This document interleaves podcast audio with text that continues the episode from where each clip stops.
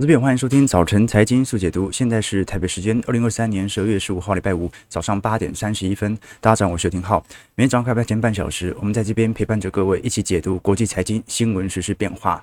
那在昨天联总会释放出非常显著鸽派谈话之后，我们看到美国股市哦，在礼拜四晚上持续的突破历史新高。道琼斯创历史新高了，其他三大指数是持续创下今年以来的新高，苹果甚至也写下了历史新高的记录。道琼斯收涨一百五十点了，突破前天的三万七千点的关卡。好，所以现在道琼啊就要往四千点、四万点来迈进了。标普是微升零点二六 percent 呢，不过离历史高点的四千七百九十六点呢，其实。整体跌幅也不到两个 percent 哦，这一天的波动可能就会因此而涨破。不过我们真正要观察和留意的，是市场到底有多提前 price in 明年的降息循环。我们都很清楚，股价它会反映未来六到九个月，也就是两到三个季度以后的 EPS 的表现。所以呢，你看在十月份，二零二二年十月份，当时全球股市的绝对低点，它其实就在。暗示着，在今年二到三季度，整个科技股的转捩点，台北股市是慢了一到两个季度是没错，可是美国股市其实科技股早在二季度就已经提前好转，它的获利本来从一季度的年减到二季度进入到年增哦，那。利率它是多提前反应呢？我们具体观察，你像昨天十年期公债殖利率的变化，这非常惊人呐，居然跌破年线，来到三点九三 percent，昨天跌了九个基点啊，这是一个重要关卡。上一次跌破年线啊，是一个假跌破，在今年三月、四月啊，曾经因为细谷银行的破产，让市场认为联准会可能有紧急降息的机会存在，所以十年期公债殖利率都非常显著的回调。但是呢，后来联准会在提供一定程度的流动性以后，市场发现联准会的紧缩政策啊是照旧不变的，使得市场上针对债券资产的恐慌情绪持续的抛售。那现在又重新回到年线了，那会形成新一轮的支撑，还是说就此跌破呢？我们看过去哦，其实十年期公债值利率跟基准利率之间的关系啊，大概会落后个一码到两码左右。比如说呢，之前十年期公债值利率大概在。接近五个 percent，呃，四个四点八 percent 的时候啊，基准利率大概在五点二、五点三 percent 左右，所以大概会落后个一码到两码。所以如果现在用三点九三 percent 的十年期公债值利率来推升，等于是市场已经把三月和五月份明年的降息给反映完了。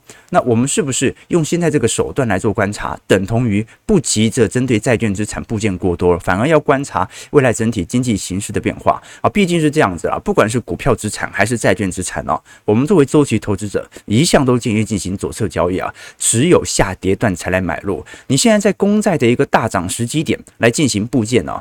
那某种程度就是一种风险，股票市场也是一种风险。我们当然希望长期部件在景气低基期，但你也在低基期当中的左侧来部件，我觉得会比较舒服一点。好，所以现在这个时间点，我觉得大家呃反而要多思考一下。好，你。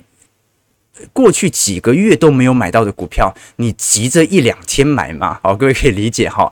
那另外一方面，我们要待会要来了解说，因为这一次哦，是除了我们看到联总会所释放的 FOMC 利率决策会议之外哦，你看到像是台湾央行、欧洲央行、英国央行、瑞士央行，还有香港维持的关键政策利率哦，都维持不变哦。这次所公布的数据哦，没人升息了。所以几乎可以肯定的是，升息循环已经结束了。台湾央行在昨天呢，也是利率连三动啊。不过有趣的事情，美国人家停止升息，是因为它的利率水平、薪资增长水平已经超越了通膨。台湾实质薪资现在还是翻负哦，好，但是大家房贷太压力太大了嘛，哦，所以就不升息了，是吧？我们看一下美国股市昨天的表现哦，啊，再多笑几天，哈哈，道琼工业指数上涨一百五十八点，零点四三 percent，收在三万七千两百四十八点，哎，这个斜率真的有点陡哈，你看那个月均线的上弯程度啊，吓死人。标普五百指数上涨十二点，零点二六 percent，收在四千七百一十九点。纳斯达克指数上涨二十七点零点一九 percent，收在一万四千七百六十一点。纳指和标普都是创下今年以来的新高哦。这个费半昨天这一根就猛了，因为你看昨天纳指、软体股或者标普啊，它都是留一根十字线，也就是其实上方还是有一点卖压的。但是费半的部分哦，是一根十 K 啊，好，直接往上拉，大涨了一百零六点，二点六七 percent，收在四千零九十七点啊。费半已经完全收复整个四千点的大关了。尤其我们昨天观察到，整个苹果的股价啊，甚至持续的冲高到一百九十八点一一美元，续创了历史新高。苹果今年股价涨幅大概有，诶，如果这样看哦，涨幅快六成了。哈哈，这个一只这么大型的科技全值股啊，全球市值最大的股票。居然可以涨幅六成，是有点不可思议啊！我们具体观察，像是追踪道琼的 ETF、追踪标普五百指数的 ETF，以及追踪 QQQ 啊这个纳斯达克一百指数的 ETF 啊，啊这个基本上在过去一整年的呃我们讲的高点都已经陆续突破了。什么意思啊？就是我们虽然看现在指数没有突破，可是。应该这样讲，就像好像加权指数还没突破新高，可是零零五零已经突破历史新高的这种感觉哦。我们看到美国这些大型科技全值型 ETF 啊，都已经创下历史新高。你光从这些 ETF 走势来看呢，它就是一个大牛市。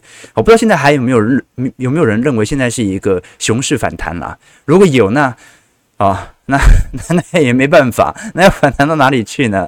我们可以观察到，最近彭博社哦，在联准会公布最后一次利率之后啊，马上针对了一百九十位专业投资经理人来进行调查。那调查的结果显示哦，市场的情绪啊开始有显著乐观。他们把标普五百指数在二零二四年底的目标价从原本的四千七百点调升到四千八百三十五点啊。那这样的一个涨幅了，因为等于是相对于目前的水位还要再涨了三个 percent 啊。这说明美国。国股市哦，在今年上涨啊，已经两成三了。美国股市从技术线型来看，它已经涨幅超过两成，算牛市了。所以等于同于，即便联总会已经释放出这样的讯息哦，它的确在造成了股债之间的短期的轮动哦。可是你也不要觉得。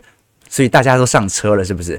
呃，并不是完全是这种看法。基本上市场上还是有一点借胜恐惧，就是诶，今年涨这么多了，明年可以复制今年这种涨幅吗？基本上还是有一点呃情绪上的一个胆怯啦，但也不能说是很悲观，只是说诶，会涨这么多吗？有点好奇。事实上，我们从点阵利率图来看哦，至少已经把整条升息路径哦算是半定案了啦。啊，等于同于明年上半年我们就会见到降息，基本上只是观察这个降息的幅度和步调为何。其实你会观察到，到目前为止啊，全球央行普遍还在升息格局的末端当中。现在已经正式进入到降息循环的央行啊，跟前几个月统计的差不多。日本央行的部分、中国央行的部分、波兰央行的部分啊。或者像是秘鲁啦、智利、巴西央行正在进入到降息循环当中。不过呢，这些市场都是属于新兴市场，因为受到极大的货币贬值压力所造成啊经济刺激的行为。那大多数央行目前还在一个升息尾半段当中。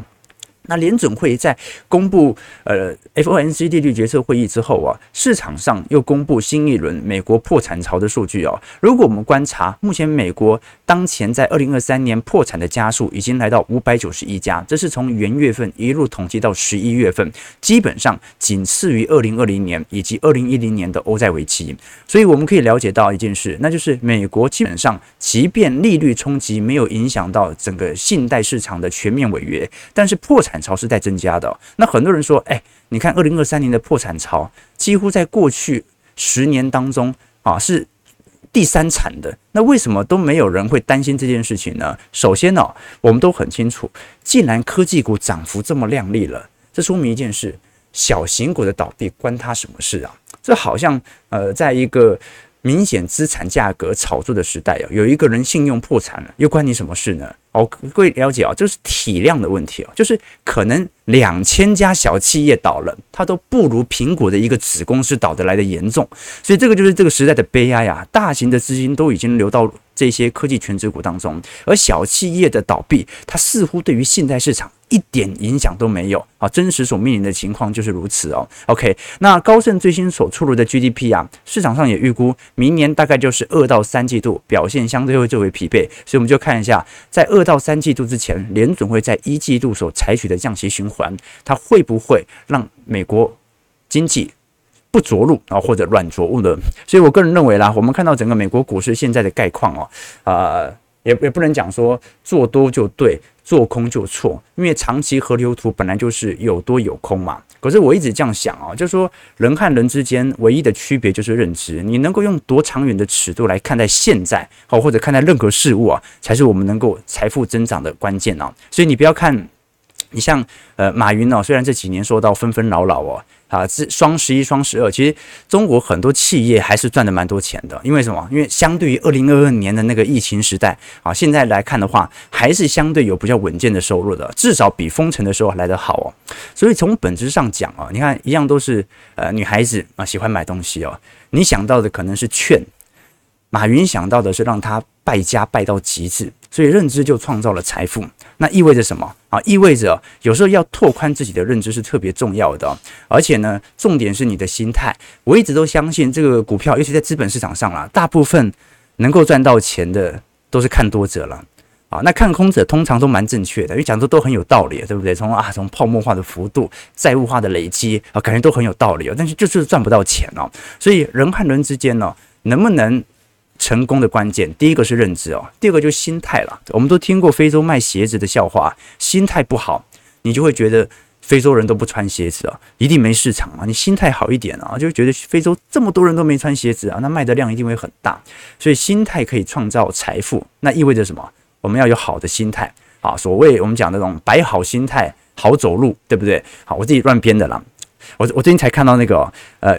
YouTube 频道，我发现现在很多海外的 YouTube 频道，它都会上中文字幕，而且是很精准的那一种哦。最近就看了一个 YouTube 频道，他在讲康熙时代的，因为我们的印象都是清朝大部分时间都是闭关锁国啦。我们当然知道康雍乾盛世哦，但你也不觉得它会开放到哪里去，感觉就是以中华文化为基底嘛。后来呢，我看了才知道哦，我们现在可能很多大学生啊，即便是顶大的大学生的英文的程度哦，可能都不如。清朝的康熙，啊，不是康熙来的那个康熙哦，就真的那个康熙。就历史记载哦，康熙其实有十几个外国老师，大部分是传教士哦。那他的英文水平是可以完全跟这些传教士哦做正常交流的。好，所以我们学了这么多年英文哦，其实跟外国人交流都没办法太正常哦。啊，这个，所以你很难想象，康熙居然英文可以好到这种程度，完全跟外国人啊，这个跟英国人能够。口语非常清楚的表达流利哦，啊，对不对？所以你看，我记得康熙他里面讲说，康熙啊，甚至有一阵子哦，就邀请他的几个啊大臣啊，都一起来跟他学习英文，甚至用英文来开早朝。早朝嘛，不是要讲那个众卿平身啊？你不要觉得这英文有多复杂哦，好，他可能说着一口流利的英文呐，就 Good morning, stand up, please，啊，众卿平身嘛。但我们都知道哦。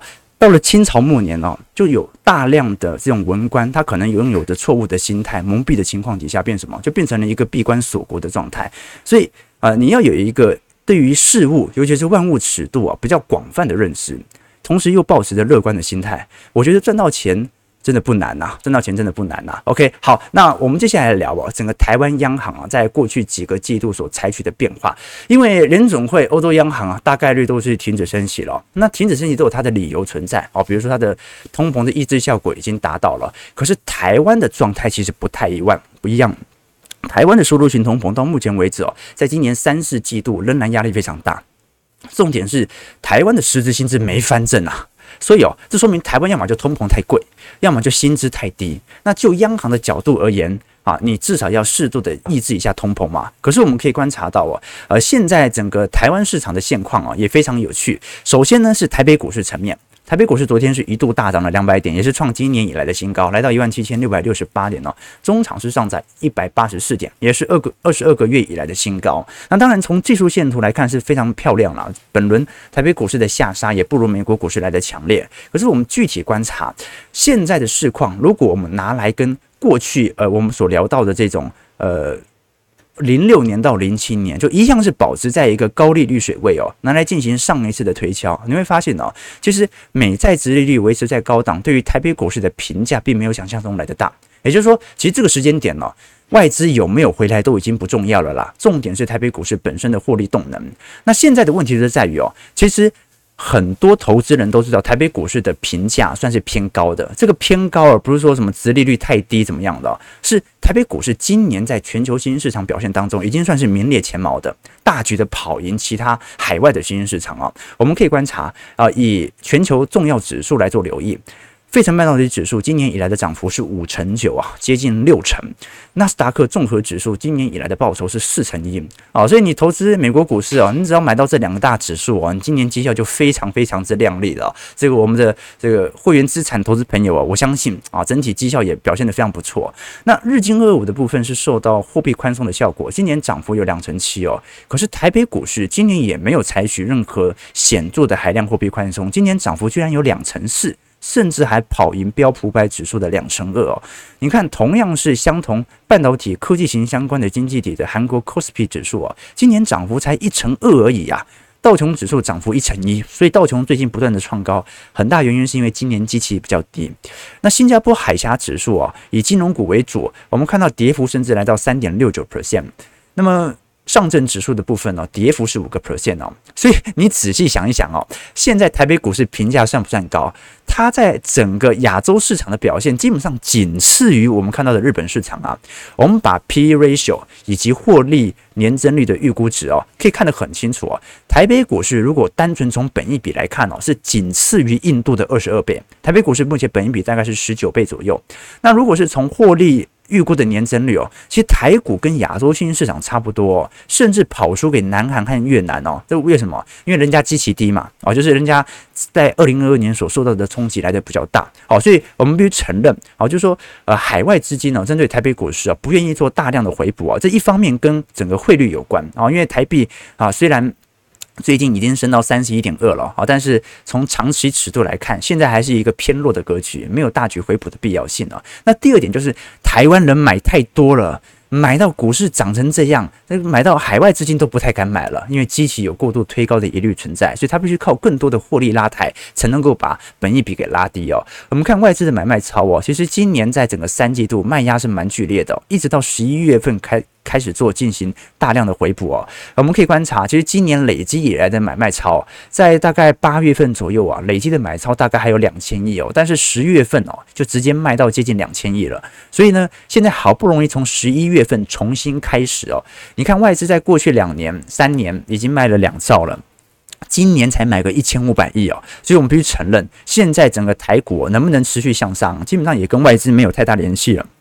只要景气向好啊，看的就是内资的买盘速度哦。我们从台北股市股票型基金的规模拿来跟台股 ETF 的规模来进行比较，各位就可以了解哦，这种 ETF 的被动式的买盘的僵固性啊，它会比。股票型的基金、主动型基金来得高，原因很简单，因为 ETF，我们是属于类指数型投资，所以大部分都会自动扣款了。但是股票型基金、主动型基金的，通常都是看你今年操作绩效好不好，决定要不要进行资产的重新调整。好，所以呢，我们基本上就看一下台北股市最大的权值股啊，台积电有没有机会啊，重新挑战新高了。那我觉得首要目标了，站上六百块不会有太大问题，因为上方压力没有特别大嘛。但历史关卡总就会有一点心理上的承压，值得大家来多做些留留意啦。那总归而言，啊，现在从景气信号灯来看哦，啊，你也知道现在的位阶其实并不是特别高。我们当然可以清楚，它可能是一个半落后指标，但是呢，从现在的角度来做长期的思维，啊，我也觉得你很难买多贵，我也觉得很难买多贵。OK，好了，那这是台北股市的现况。大家赚得盆满钵满是一回事啊，但是了解台湾的经济状况又是另外一个尺度了。我们看到联总会这一次宣布暂时停止升息以后啊，台湾央行也在昨天晚上啊，昨天下午啊，公布了第四季的里监事会议啊，那非常符合我们过去的预测啊，啊这个。别人升，我们就晚一点升啊；别人降或者别人不升啊，那我们也先按兵不动。这一次，央行总裁杨金龙啊宣布政策利率连三动，再度的按兵不动啊，而且上调明年台湾的 GDP 到三点一二 percent，上调明年 GDP 好，但是不升息。那我们可以观察，从两千年以来，其实央行总共大概升息了二十六次。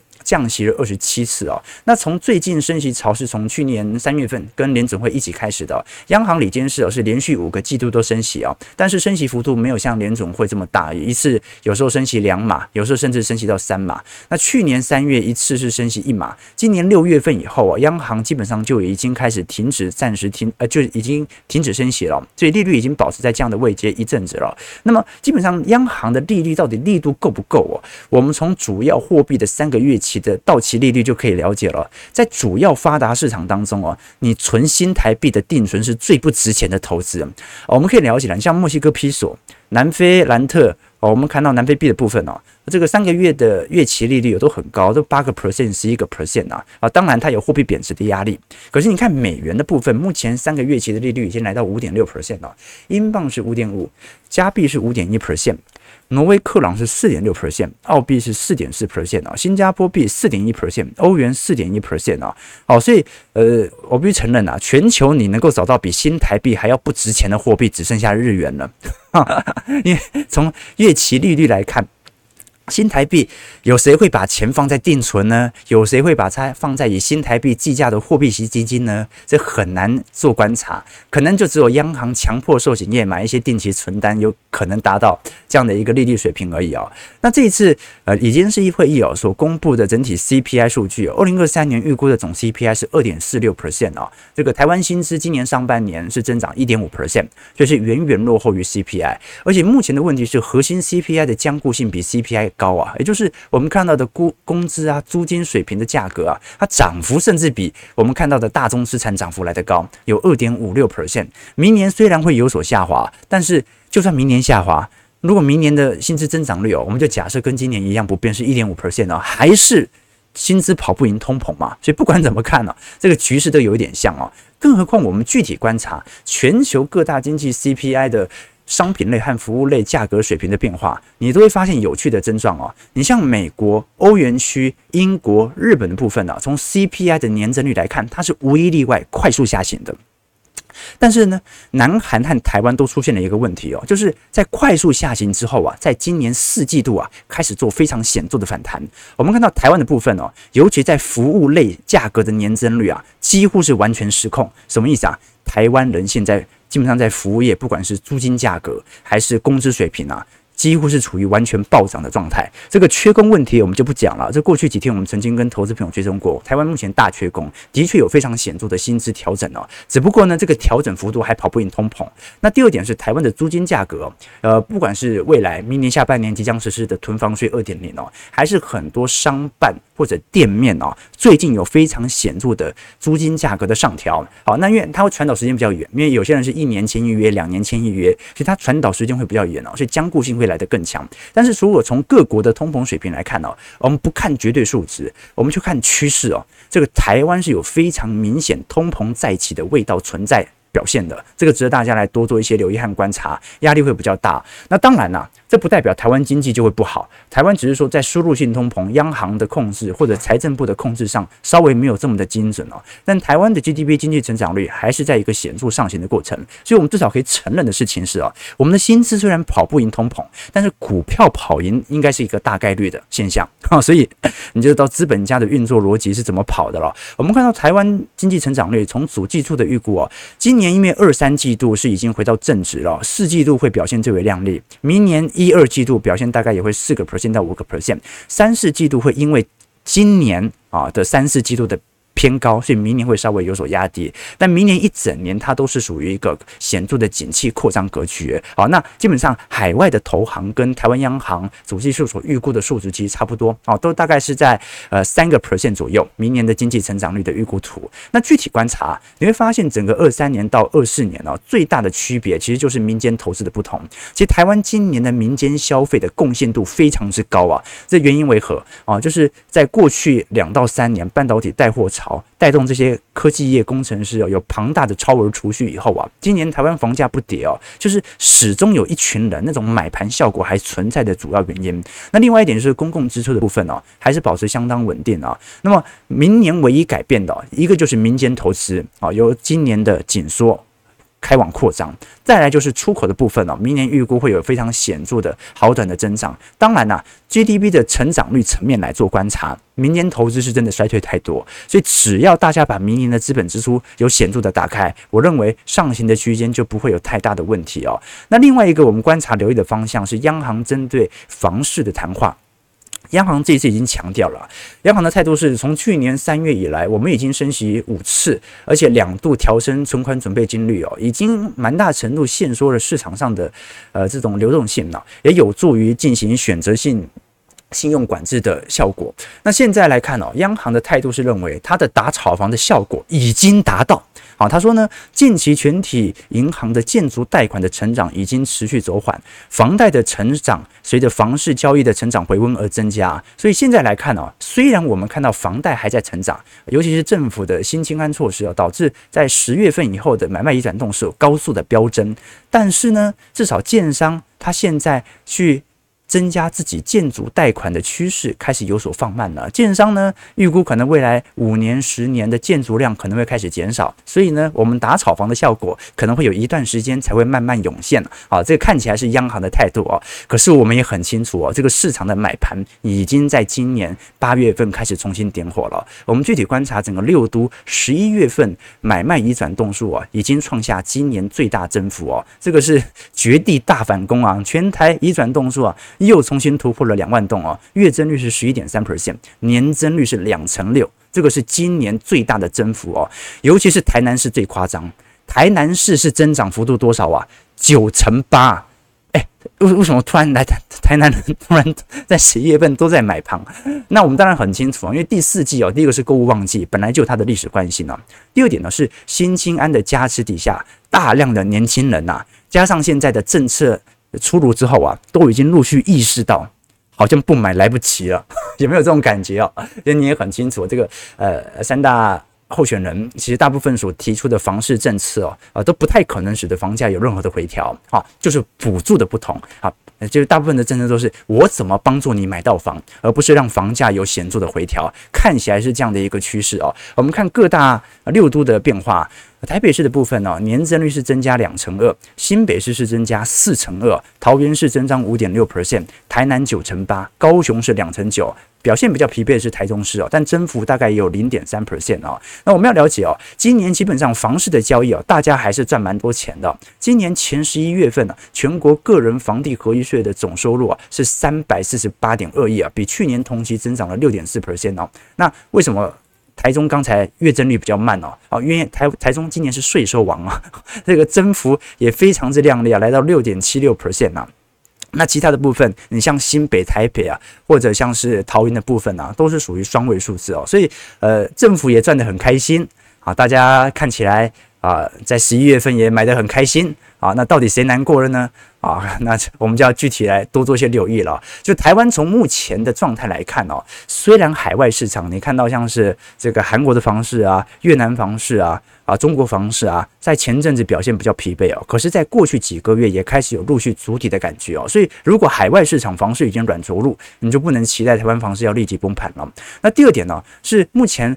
台湾房企哦，或者台湾的房市建筑企业哦，老实说，已经很明显是属于大型财团笼络了哦。就是说，我们看到中小型建商其实倒也倒得差不多了。那现在来看，成本控管得宜哦，是可能是这些房市企业啊，建筑成本在上扬的情况底下，它能够持续维持自己获利的主要原因啊。那现经济不好就卖得少嘛啊。现在大部分对于建商来看，就撑过去就是你的。啊，当时零八年、零九年啊，就是很多建商撑不过去，降价卖嘛。啊，自从那一次经验，然后一零年、一一年房市大喷飞以后啊，就连涨了十年了。好，这些建商都学乖了，跌就不要卖就好了，跌就不要卖就好了。啊，我们过去也跟投资朋友提过嘛，在整个三季度啊，台湾整体申请。房贷数额啊是快速的增长当中，我们看在二一四年的第三季，当时联征中心所统计的房每间房的平均建估值哦，大概是一千零四十三万，现在已经上行到一千三百四十万了。那说明什么事情呢？交易量在缩，建商赚的钱不一定变少啊，因为交易量在缩，平均的建估值在调高，年轻人买的房子越来越贵，我照样赚一样多钱呐。你看在一四年。当时平均的授信额度啊，平均贷款年轻人是贷七百万哦，好，但到现在平均是贷九百六十四万哦，而且呢，大概在一五年、一六年。大家平均买的房子哦，从五十平，从四十九平到四十八平到四十六平哦，这个是越来越小。当然，我们看的是全国，台北的话会更为严重哦。所以基本上，台湾房市要有松动的部分地区哦，啊，大概就只有几个地区啊，一个就是过去已经明显炒高的蛋壳区，那另外一部分呢，就是中大平数，可能有比较多的溢价空间。因为到目前为止，大部分的交易量我们看得很清楚哦，还是集中在四十五平以下。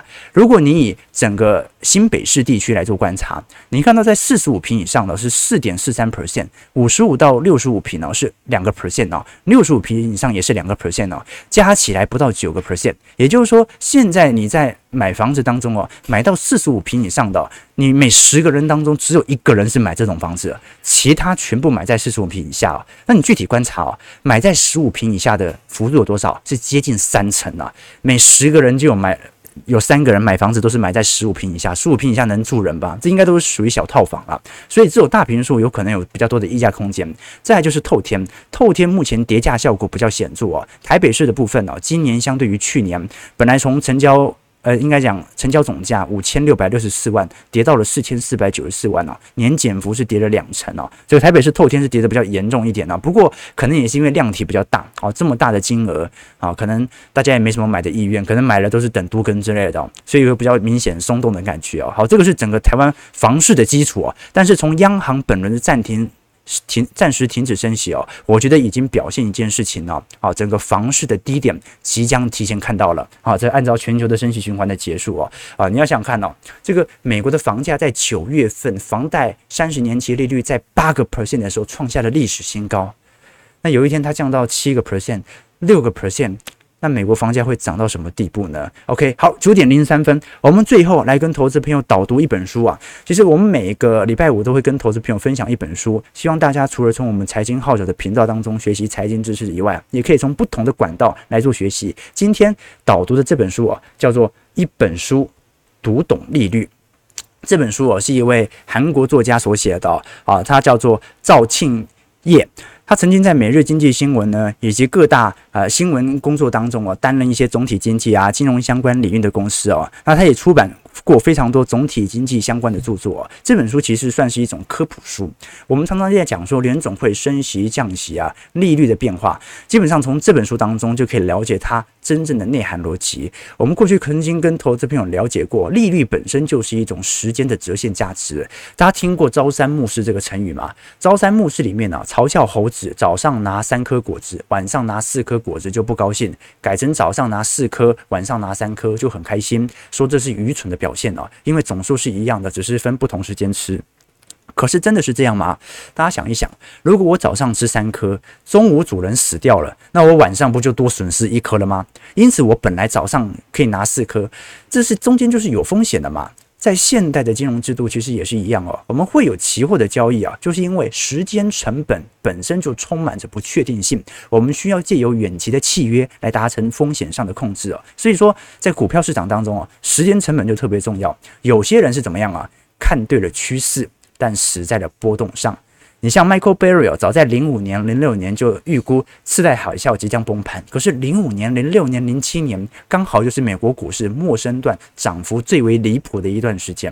好，所以市场上到现在为止还是有很多人看空啊。的确啊，他有可能看对了趋势，但他死在波动上。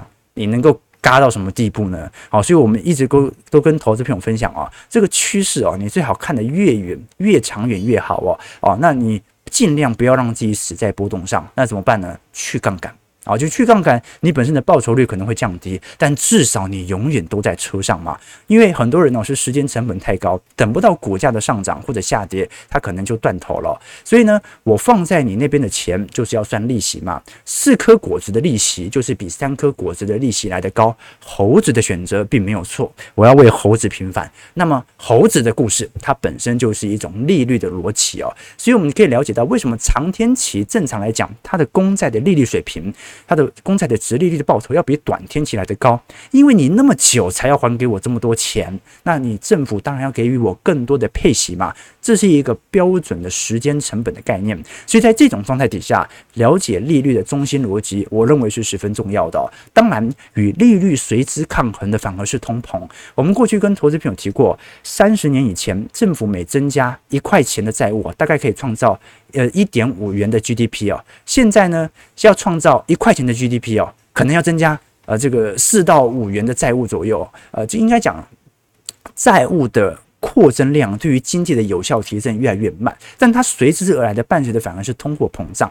那么通货膨胀如果超越利率水平的话，那就是实质薪资、实质利率翻负嘛，就钱本身是不值钱的。但是如果利率水平是高于通货膨胀，比如说现在的话，钱就是值钱的。所以我们必须从利率和通膨的关系来了解利率水平带给我们的报酬。好了，不能再多说了，九点零六分了。我们每每个礼拜都会导读一本书，也会抽出两位书送给我们的投投资朋友，如果大家有兴趣，欢迎在我们的直播平台底下留言，留下于你对我们本节目的想法，留下于你对于本书的一些看法。那记得要谄媚，要谄媚小编，不是谄媚我，因为小编会把你给抽出来啊。OK，那一样，我们再跟投资朋友宣传一下，我们下个礼拜五晚上八点钟是十二月二十二号，我们的财经号角第一季的线上听友会。每个季度我们都会针对下一个季度的行情来做一些推演，同时间也会针对上一个季度的资产来进行一些检讨。那当然，其中有。很多专题影片、宏观专业报告，或者我个人自己资产操作的部位，会在我们的会员系统分享。如果你是我们的会员朋友的话，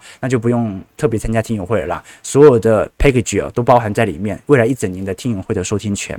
那如果大家是有一点兴趣，想要稍微了解一下周期投资的概念，也可以参加我们的听友会。我们就下礼拜五持续来跟投资朋友报告，我个人对于现在整体资产行情的具体操作的步调为何。就零七分，好，我们看一下台北股市开盘的表现为何。OK，小编会把你抽出来啊！这 这是开车，那不是开车。哎，我们要抽需要记得等我们直播结束，因为在聊天室到时候小编无法回复你啊。猴子也懂经济学，对，猴子经济学有机会出一本书啊。OK 哦，房屋供给有限啊，价格反应现在很敏感啊。对对对哦，啊，以后会不会 只是量少啊，价又没跌，现在就是这样子啊。对，OK，好了，感谢各位今天参与，如果喜欢我们节目就帮我们订阅、按赞、加分享，我们就明呃礼拜一早上八点半早晨财经速解读再相见，祝各位投资朋友看盘顺利，操盘愉快。